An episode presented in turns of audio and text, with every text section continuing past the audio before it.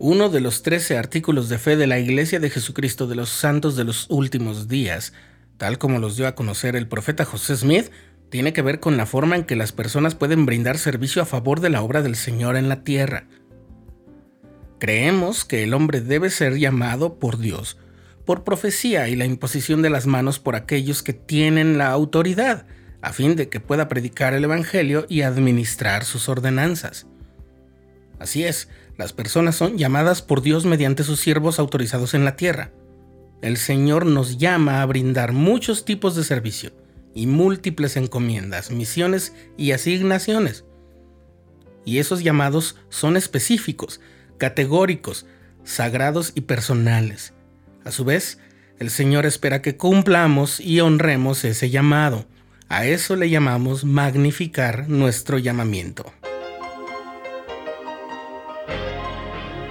Estás escuchando el programa diario,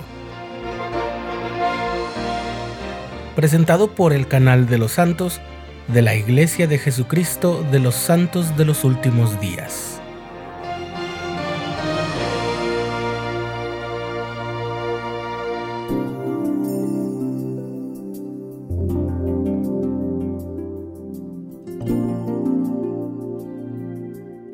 Magnificar es una palabra que no se usa con frecuencia en el ámbito coloquial o familiar, a pesar de que estamos muy familiarizados con el adjetivo magnífico o magnífica. Su origen está en dos raíces latinas, magnus o magna o magnum, depende del género en latín que tenga la palabra, que significa grande, y facere, que significa hacer. De modo que algo magnífico es algo que ha sido hecho grande o algo que ya es grande de por sí.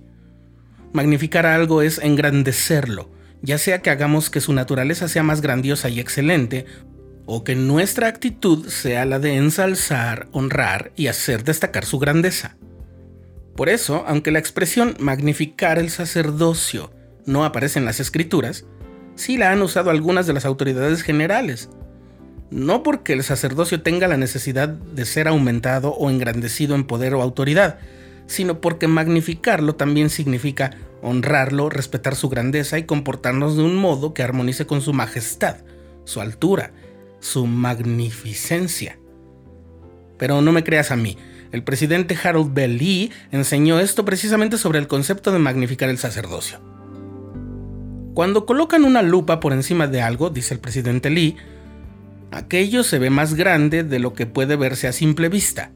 La lupa es una lente de aumento. Ahora bien, cuando cualquier hombre magnifica su sacerdocio, es decir, cuando lo engrandece más de lo que él creía que éste era primeramente, y lo hace más importante de lo que cualquier otro hombre haya creído que fuera, ese es el modo de magnificar el sacerdocio.